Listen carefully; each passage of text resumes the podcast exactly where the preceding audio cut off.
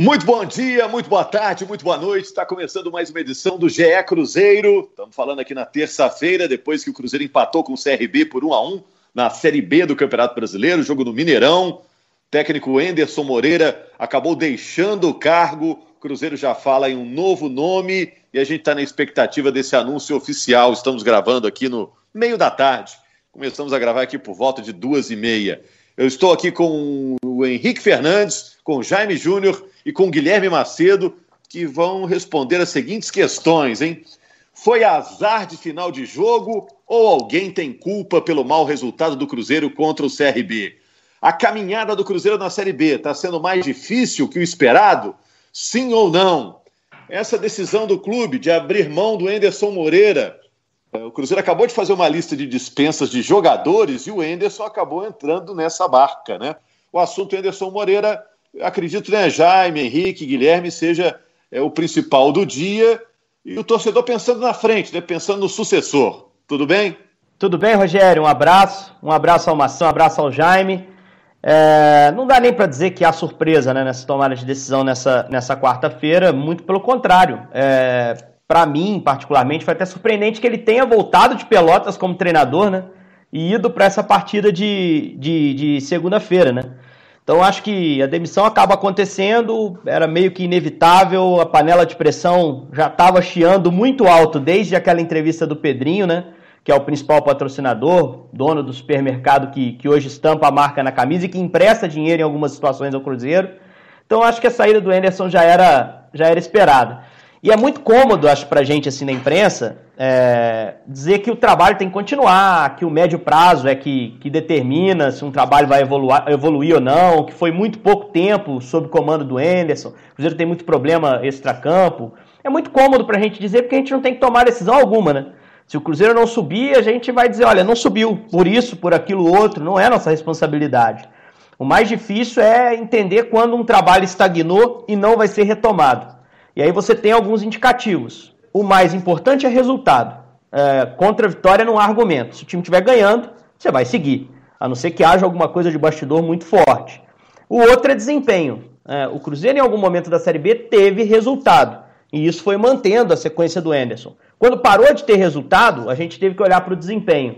E nesse jogo contra o CRB não teve desempenho. Né? Se não teve resultado, não teve desempenho, não restou mais nada que sustentasse o trabalho do Anderson. Então eu, eu, particularmente fiquei frustrado com o que eu vi no Mineirão nesse jogo de segunda-feira. Esperava um avanço do time, apesar de todo o ambiente de pressão, do nervosismo. Não vi esse avanço. O próprio Anderson na coletiva reconheceu que o time foi abaixo. Então eu, eu tendo a achar que a troca possa trazer benefício para o Cruzeiro. Pelo menos a curto prazo, pode mudar um pouco esse contexto de um Cruzeiro que não empolga e que já começa a deixar algumas certezas que a gente tinha né, de briga pelo acesso, colocar essas certezas em dúvida. Guilherme Macedo é setorista do GE, a nossa página na internet. Vai falar um pouco para a gente dos bastidores da queda do Enderson. O Henrique tocou no assunto, o, o Guilherme. Na verdade, o, o Pedrinho meio que puxou o assunto queda, né? Isso já tem alguns dias, né? E a coisa foi crescendo, crescendo, a ponto de um resultado como esse tornar a permanência do Enderson insustentável na opinião da diretoria. É, os números nem tão tão ruins assim, você pegar para é, pensar, seis vitórias, três empates e três derrotas. É, alguns técnicos permanecem com desempenho até pior do que esse, quase 60% de aproveitamento. Mas por que, que a coisa chegou nesse ponto, Guilherme? Fala, Rogério, Henrique, Jaime, amigos que estão nos ouvindo. Eu acho que, primeiro, para falar desse desempenho, a gente tem que pensar que é, três dessas seis vitórias não valeram para nada, né? Que são aquelas duas Isso. vitórias no campeonato, as três do Mineiro, né, contando também o troféu em confidência ali, enfim. E as três outras vitórias da Série B, aí sim importantes, não mostraram rendimento o suficiente. Para mim, é, é, principalmente contra o Figueirense, primeiro tempo, o time não merecia nem ter vencido aquele jogo, principalmente pelo, pelo primeiro tempo. O jogo contra o Guarani foi mais de superação do que de qualidade, enfim. Mas quando começa a se externar uma coisa que deveria ser tratada internamente, como fez o Pedrinho, fica mais complicado. E aí a gente vê ontem também, depois do jogo, teve um, um o Léo Portela, que é, é superintendente do, do clube, também foi à rede social mostrar indignação. Não citou o nome do Enderson, mas mostrou indignação com o momento. Então vai gerando uma série de fatores que tornam é, é, insustentável uma permanência, né? É, roupa suja se lava em casa. você não deve ficar externando. O Pedrinho tinha o direito dele de, quem sabe, questionar o, o, Sérgio Santos Rodrigues sobre essa situação. Enfim, o errado é externar, na minha opinião. E aí o Cruzeiro agora é, teve essa. Tá, negociou essa saída do Enderson hoje, uma multa de 350 mil reais, a multa rescisória do Enderson. O Cruzeiro está vendo como vai ser feito esse pagamento e já trabalha porque não tem tempo. Trabalha para trazer o próximo e a gente, até uma informação do, do, do Pedro Rocha, nosso amigo aqui da TV Globo, é, de que o Ney Franco é o nome favorito da diretoria do Cruzeiro. Estava é, no Goiás, foi demitido de lá no, no, final do mês passado. Vamos ver como, como essas coisas vão desenrolar nos próximos, nas próximas horas. Mas é importante até a gente ter um termômetro de rede social e a galera tá indignada com, com essa possibilidade da chegada do Ney Franco, né? Então vamos, vamos ver como que as coisas vão caminhar nas próximas horas. Tem vários técnicos de altíssimo nível por aí, né, Jaime? Mas todo mundo muito caro, né? O Ney talvez estivesse num patamar um pouco abaixo dos medalhões que estão aí. O próprio Mano, Felipão, é, o povo que está disponível. Agora, Jaime, é, Ney Franco seria uma boa? A gente está falando condicional, né? Pode ser que quando o nosso ouvinte estiver acompanhando o podcast, a decisão já tenha saído. A gente está gravando aqui na tarde de, de terça-feira. Olha, o Ney Franco me recorda-se de, de um trabalho mais recente do Ney. O Ney Franco, em 2018, assumiu o Goiás numa situação difícil. O Goiás, 2018, na Série B, na nona rodada, estava com dois Jaime, pontos só. Não, não, Jaime, na, na oitava rodada tinha cinco. É a mesma pontuação que o Cruzeiro tem. Foi a única vez que um time na oitava rodada com cinco pontos conseguiu acesso desde que a Série B começou disputada é, com 20 clubes. É, é, bem lembrado isso por você, porque foi exatamente o trabalho do Ney que conseguiu, né? Exato. E o Ney sobe. Ele bate 60 pontos e sobe. O Ney consegue subir. Então, é, é, é esse o cenário para o Cruzeiro. O cenário do Cruzeiro que está muito mal, não está na zona de rebaixamento. Mas se a gente for olhar aí que você pega a CSA, tem dois jogos a menos. Sampaio Correia tem dois jogos a menos. Figueirense tem um jogo a menos. Inclusive, um desses jogos é Sampaio Correia e Figueirense. Exato. Né? O Cruzeiro já está na zona de rebaixamento. Se a gente for fazer uma análise correta, o Cruzeiro está na zona de rebaixamento. Porque um dos jogos a menos do pessoal que está atrás é Sampaio Correia e Figueirense. Então, vai, um dos dois vai pontuar para passar o Cruzeiro.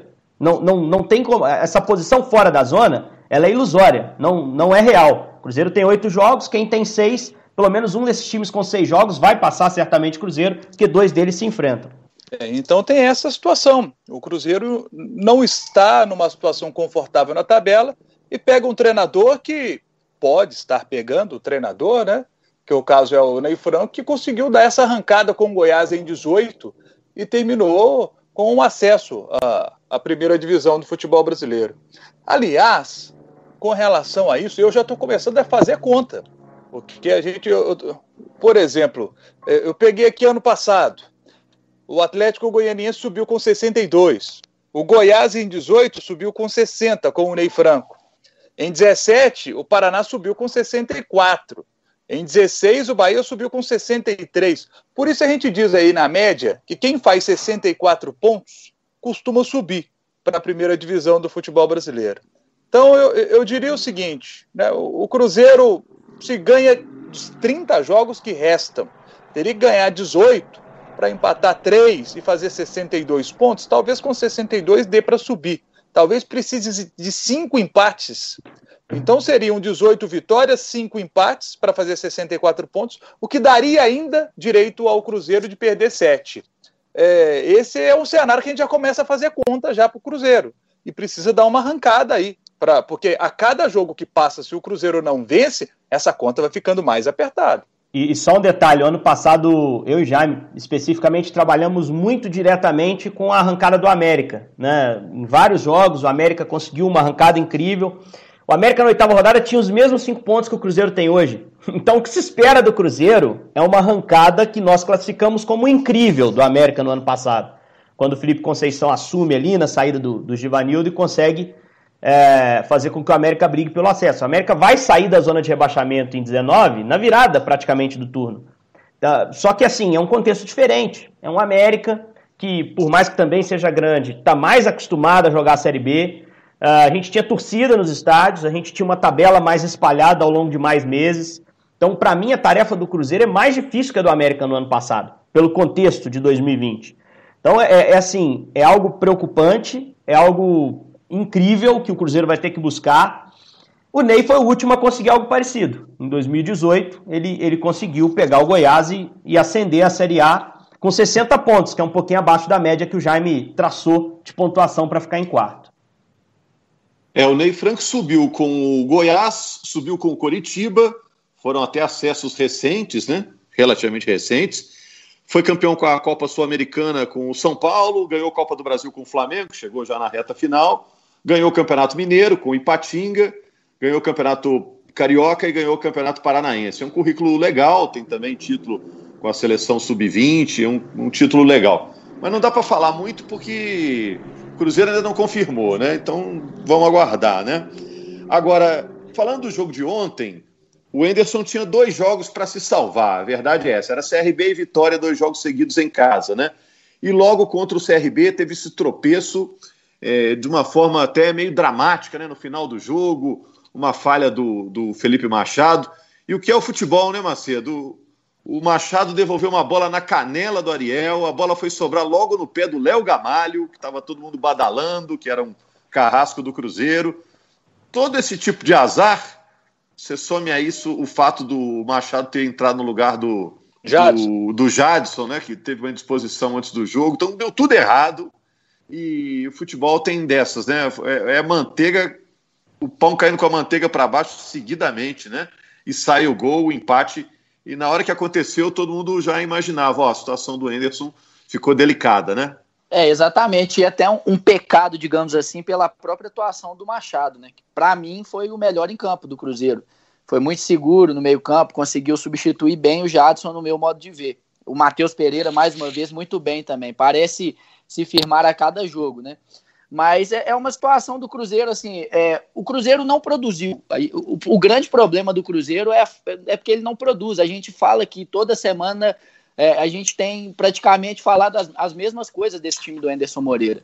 E não funcionam as peças também, e aí o Anderson não mudou esquema, ficou sempre nesse esquema dele com no 4-2-3-1, enfim. Poderia ter tentado dois atacantes. É, o, o, o, Henrique falou, se não me engano, na semana passada, por exemplo, de poder tentar o Arthur Kaique por dentro, dar liberdade para os laterais, enfim, não fez. Eu acho que o grande pecado do Anderson foi isso. É, ele só mudou peça. É, a maioria das vezes, seis por meia dúzia.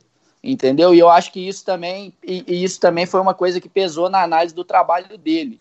Agora, em, é, relação a esse jogo de ontem, eu vejo muita gente criticando é, o Ariel Cabral pelo lance do gol. Gente, é, é porque aí é pegação no pé, né? Não, e pegando no Não pé dá. do Manuel, gente pegando no pé do Manuel, cara, o Manuel ele afundou para ser a opção para quebrar a bola para frente e sair da pressão, né? Eu é. acho que o grande erro é do Machado, não há dúvida. O Machado, aliás, ele comete um erro de posicionamento corporal, que é algo que não se dava muita atenção quando você fazia uma análise tática e técnica de jogador, mas que hoje tem sido cada vez mais observado pelos treinadores, pelos analistas. O Machado ele é uma opção clara de passo para Ariel. De repente, quando o Ariel vem pelo meio, ele em vez de se afastar, mas manter ali a linha em relação ao Ariel ou até afundar para receber essa bola de frente para a marcação do CRB, para a pressão do CRB, ele anda para frente. Então ele vai receber essa bola de costas para pressão. O Claudinei vai, vai apertar, porque ali é o melhor contexto possível para o cara que vai tentar desarmar. Então acho que o Machado errou no posicionamento do corpo dele, no deslocamento dele na jogada, e isso fez com que ele se assustasse com a pressão do time do, do CRB naquele momento e desse o passe errado. É, para mim, o Ariel não tem a menor culpa. É, a gente que já bateu peladinha aí sabe que quando a bola vai ali na altura da canela do joelho é difícil dominar, não tem jeito. Agora, o que me assustou foi a incapacidade do Cruzeiro de mesmo faltando poucos minutos, reagir. É, depois que toma o gol, o Cruzeiro consegue chutar para o gol. A gente viu o Enderson ali ao lado do campo, Jaime, desesperado, mandando o time para frente. E o time toca a bola para um lado, tá fechado uma porta, vai tocando até a bola chegar no outro, volta para o volante, o volante entrega para o lateral, que devolve para o volante. O Cruzeiro não chutava para o gol nos minutos finais. Agora foi assim o jogo todo também, né, gente? Primeiro Ontem, tempo foi exemplo, melhorzinho, né? Primeiro tempo foi melhor. menos ruim assim para dar aquela força, viu?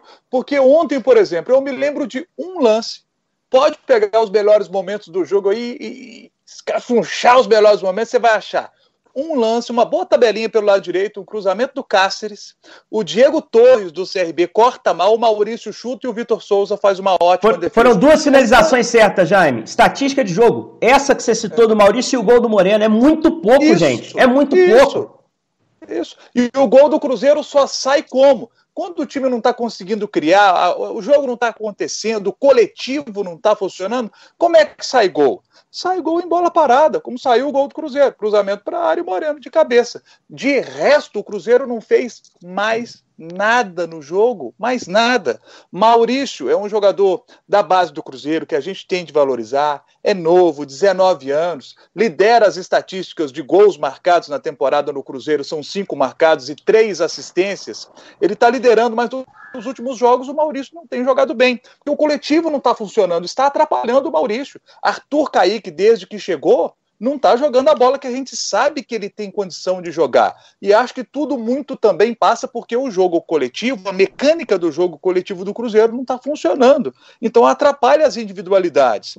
Vocês vão se lembrar que eu falei aqui algumas vezes que o Regis é um jogador irregular. O Regis já é banco na equipe do Cruzeiro. Ontem, mais uma vez, estava no banco de reservas e quando entrou, nada acrescentou para a partida, não fez um bom jogo. Então, o Enderson, o Enderson é um treinador que eu confesso para vocês, eu, eu, eu, acho que a diretoria do Cruzeiro tinha feito uma ótima contratação, porque a gente viu o Enderson fazendo o América jogar em 2017 o fino da bola. Eu, eu ia com prazer para o Independência fazer jogo do América, porque você sabia que ia ter jogo bom, sabe? O jogo era legal, né, Henrique? Você se lembra? O América é. jogava bem, era gostoso de descrever os lances do jogo. Ontem, no jogo do CRB com o Cruzeiro, alguns momentos, para não falar muitos, alguns momentos é chutão, bola para cá, bola para cá, o jogador divide de cabeça. E, e, toda hora eu chegava na transmissão e falava assim: gente, quem é que vai catar essa bola no chão aí? Porque, meu Deus do céu. E, e, o Cruzeiro, o Guilherme Macedo até assina hoje uma matéria no GE, a nossa página na internet, que o Cruzeiro virou um moedor de técnico, né, Macedo? É, é o quinto em um Ex ano, né? Exa exatamente, Rogério. O quinto em um ano, contando aí o Mano Menezes, que foi demitido depois de um trabalho longo, consistente, vitorioso. Mas depois os outros quatro que passaram, é, quem ficou mais tempo foi o Adilson Batista, 15 jogos. E, e é o máximo, né? É, exatamente. Aí você pega o Rogério Senna, os outros são o Rogério Senna, Abel Braga e agora o Anderson Moreira. Rogério Senna, a gente sabe que não foi um problema exatamente de campo, apesar de naquele momento o time já não estar tá jogando bem, mas envolveu outras coisas. Mas o Anderson Moreira e o Abel Braga, e o, acho se não me engano, o Abel com 14 e o Anderson Moreira com 12. Então, assim, não pode ser normal isso. É claro, a gente está falando de um momento muito atípico na história do Cruzeiro em relação a, a todos os aspectos financeiro, técnico, tudo, mas não pode. É, e é, eu concordo com o Jaime, eu acho que no caso do, do Rogério Ceni e do Enderson Moreira não foram escolhas erradas, foram outros aspectos que, que pesaram para essas saídas rápidas. É, são trabalhos que certamente é, é seriam duradouros, assim, quando a gente pegava para imaginar quando eles foram contratados mas não pode achar isso normal, né? Não tem como ah, achar ah, isso normal. Agora, é, aproveitando, e essa lista de dispensas? É, é essa mesmo? Giovanni, João Lucas, Judivan? É, fiquei... acho, acho, que isso tudo fica, do, fica tudo em stand-by, né? achei meio estranho. Já dispensou o Wellington, garoto, era elogiado aí é, na base. É, o caso do Wellington era o que eu menos esperava, para ser bem sincero. Assim, o, o Judivan já não vinha entrando. Desde o início do ano, do, do início do ano, mesmo com, com o Adilson Batista, estava lá é, bem, entre aspas, escanteado. Agora o Wellington vinha entrando, até uma posição que o Cruzeiro é, tem, tem, menos, tem menos opções, apesar de agora ter chegado o Arthur Kaique, o Rafael Luiz, que entrou, que estreou contra o CRB, enfim. Mas, e o Giovani foi um cara que o Enderson pediu. E a gente até falava aqui como as coisas mudam rápido, né? Na semana passada, um podcast a gente está gravando dois por semana. É, na semana passada a gente até estava comentando sobre uma entrevista do, do, do Enderson falando sobre peças que não renderam o que ele esperava que fosse render. E aí, com essa situação de dispensa do Giovani, apesar de o Enderson ter colocado na conta da diretoria, é, fica claro que é, o Giovani é um desses caras que ele, que ele vinha falando. E o João Lucas também já, já não vinha sendo relacionado. É, se não me engano, o jogo contra, o CRB foi o terceiro seguido sem ser relacionado. E, é peças que não deram certo, né? E você vê, o Cruzeiro, financeiramente, do jeito que tá, não poderia ter errado como errou. É, é. a gente está tá falando desses quatro jogadores aí, sendo que dois foram contratados, né? o João Lucas e o Giovani. E, e já está errando de novo, Macedo, porque a gente não pode esquecer, o Cruzeiro não pode registrar jogador, gente. Esse é, é o cenário de momento. Até onde eu sei, a dívida não foi paga. Não há um acordo em relação à situação envolvendo Williams, Zória, enfim. Não está definida essa situação. Então você não pode dispensar quando você não pode contratar. Ah, agora a gente tem reforço engatilhado, estamos livres para registrar, beleza, registramos vou abrir mão desse jogador. E acho que a saída, a inclusão do Giovani nessa lista de dispensas, deixa muito claro, se a gente for aliar isso também às palavras do Enderson na entrevista coletiva pós-jogo contra o CRB, que não foi o Enderson que formou essa listinha. Ou não foi ele que formou toda a lista. Eu tenho certeza que o Enderson não dispensaria o Giovani. Porque isso é um recibo, é um atestado de incompetência dele próprio, Enderson. Ele não assinaria isso. Né? Ah, se eu indiquei um cara e três jogos depois eu estou mandando embora, um mês depois eu tô mandando embora, é porque eu prejudiquei, eu fiz errado a análise. Então eu duvido que, o, que o Anderson esteja referendando, pelo menos o nome do Giovanni, não sei os outros, e, e ele não deixou claro isso na entrevista. Não, quem fez a lista com certeza incluiu o Giovanni, incluiu o próprio Anderson, né? É, o Anderson acabou saindo ali muito pouco depois. Eu não sei nem se não foi algo que partiu da diretoria para dar uma resposta a torcedor. Porque a gente viu a cobrança que aconteceu, né? Muito forte no aeroporto, no centro de treinamento no fim de semana. E aí, se a diretoria banca o Enderson, ao contrário do que a torcida pede, pode ter oferecido a cabeça de algum jogador aí, claro, figurativamente, para satisfazer interesse de torcedor organizado. A gente sabe como essas coisas funcionam em bastidor. Não estou dizendo que aconteceu, porque a gente não tem informação. Mas se fosse algo partindo da comissão técnica, primeiro que a comissão técnica não tinha nem segurança do cargo para poder tomar uma decisão desse tipo.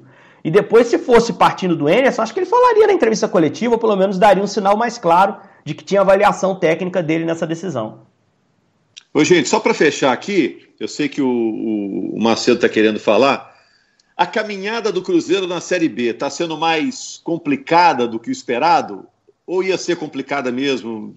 Já estava previsto por vocês? Eu só, só voltando ao assunto que, que a gente estava falando antes deles, alguns jogadores com contratos mais longos, né? Fora o João Lucas, que termina em dezembro, todos têm mais de um ano de contrato aí. Então não é simples de resolver a situação. Mas eu acho que a Série B do Cruzeiro seria complicada, como está sendo, mas os três primeiros jogos talvez tenham criado uma ilusão. Não em termos de, de rendimento, que a gente já falou aqui que não estava que não acontecendo, mas animicamente falando, né? Porque quando ganha três jogos, já começa a pensar logo de cara lá em cima. Você tem os pés, você fica mais tranquilo com os pés no chão para poder, às vezes, perder um jogo, ganhar outro. Mas aí você tem uma sequência de cinco rodadas sem vencer, né? Aí sim eu acho que a sequência é inesperada, não a dificuldade. Jaime. Eu estou decepcionado com, com o desempenho do Cruzeiro. Eu esperava mais. Não esperava essa dificuldade toda que o Cruzeiro está tendo na, na Série B do Campeonato Brasileiro, não. Até porque é o maior orçamento da Série B, apesar de toda a dificuldade financeira do Cruzeiro, o maior orçamento da Série B. Eu esperava mais da equipe do Cruzeiro. Estou decepcionado, assustado com o que eu estou vendo do Cruzeiro na Série B. Eu tô, tô decepcionado com o trabalho, Rogério. Só para arrematar, assim, eu, eu, lamentei muito essa passagem curta do Anderson. É, eu falei aqui mais de uma vez no podcast que achava a grande notícia do Cruzeiro, né, para a Série B, a contratação desse treinador. Fiquei surpreso dele ter topado. Sair de um projeto de Série A no Ceará, salário em dia, time organizado, com chance real de permanência na Série A, para encarar esse, essa dificuldade que é o, o Cruzeiro e que vai ser para o treinador que chegar. Então fiquei muito frustrado, porque ele teve no início tranquilidade para trabalhar com aqueles resultados positivos e o time não evoluiu. Né? O time, pelo contrário, regrediu, involuiu. E os resultados pararam de vir para sustentar o trabalho dele. Só um detalhe importante também que pode ter pesado para a demissão nesse momento do Anderson Moreira. O Cruzeiro tem alguns dias até o jogo de sexta contra o Vitória e depois tem duas semanas cheias para trabalhar. Então o que faltou ao Anderson esse treinador que chegar, ou o Micali nesse primeiro momento, né, que é quem assume os treinamentos, a gente não sabe até quando vai, que o Cruzeiro está para anunciar um treinador, está procurando, esse cara vai ter um pouco mais de tempo para fazer mudanças no time. Eu espero que ele não se apegue a um esquema só, que faça as mesmas mudanças como o Anderson fez. Espero que ele abra a cabeça e possa explorar melhor um elenco que não é um elenco para sobrar na Série B, não, mas um elenco para estar tá muito acima. É um elenco com trabalho encaixadinho, sobe de divisão. Claro que se puder trazer reforço é melhor, mas eu acho que esse elenco é capaz de render muito mais e quem pegar agora vai ter um pouquinho mais de tempo para trabalhar esses jogadores. E só um detalhe: esse jogo contra o Vitória no Mineirão é contra um Vitória que nessa oitava rodada meteu 4 a 2 no Cuiabá que para mim é um dos times mais bem organizados dessa Série B, dos times que eu, te, que eu gostei mais de ver até agora nessa Série B. Cuiabá é um time muito arrumadinho, joga bem defensivamente e ofensivamente. E o, o Vitória foi lá e enfiou 4 a 2 no Cuiabá. E o Paraná, que é o líder da competição, só perdeu um jogo até agora na Série B exatamente para o Vitória. É o adversário do Cruzeiro na sexta-feira. Jogo dificílimo, mais até por causa do que a gente está vendo do Cruzeiro. Né? O Cruzeiro não está passando confiança. É, o Cruzeiro não está jogando bem. Então, a chegada de um novo treinador, quem sabe ainda essa semana, para estreia na sexta-feira, às vezes vai trazer um astral diferente aí e tal, vai conseguir fazer alguma coisa diferente e o Cruzeiro conquistar uma grande vitória diante da equipe baiana. É, tomara que aconteça, porque o Cruzeiro está precisando muito. Agora, que vai ser um jogo dificílimo, vai por essas situações que eu citei. É, valeu, Jaime, valeu, Henrique, valeu você que nos acompanhou. Vamos liberar aí o, o Guilherme Macedo, que é técnico chegando, técnico saindo, e ele precisa comer, né? Tá o dia inteiro correndo atrás da notícia, tem que se alimentar bem para correr atrás da informação, viu, Guilherme? Valeu, Rogério, valeu. Dia corrido, assim como serão os próximos, certamente, mas a situação não é, que, não é a que a gente gosta, mas é, é, é bom que os dias sejam corridos. Muita notícia. É isso, e a coisa tem que melhorar para o lado do Cruzeiro, para voltar à Série A. O Cruzeiro é um gigante do futebol brasileiro, está vivendo essa saga na Série B. Valeu, gente, obrigado. A gente está de volta é, em breve aí com mais uma edição do GE Cruzeiro.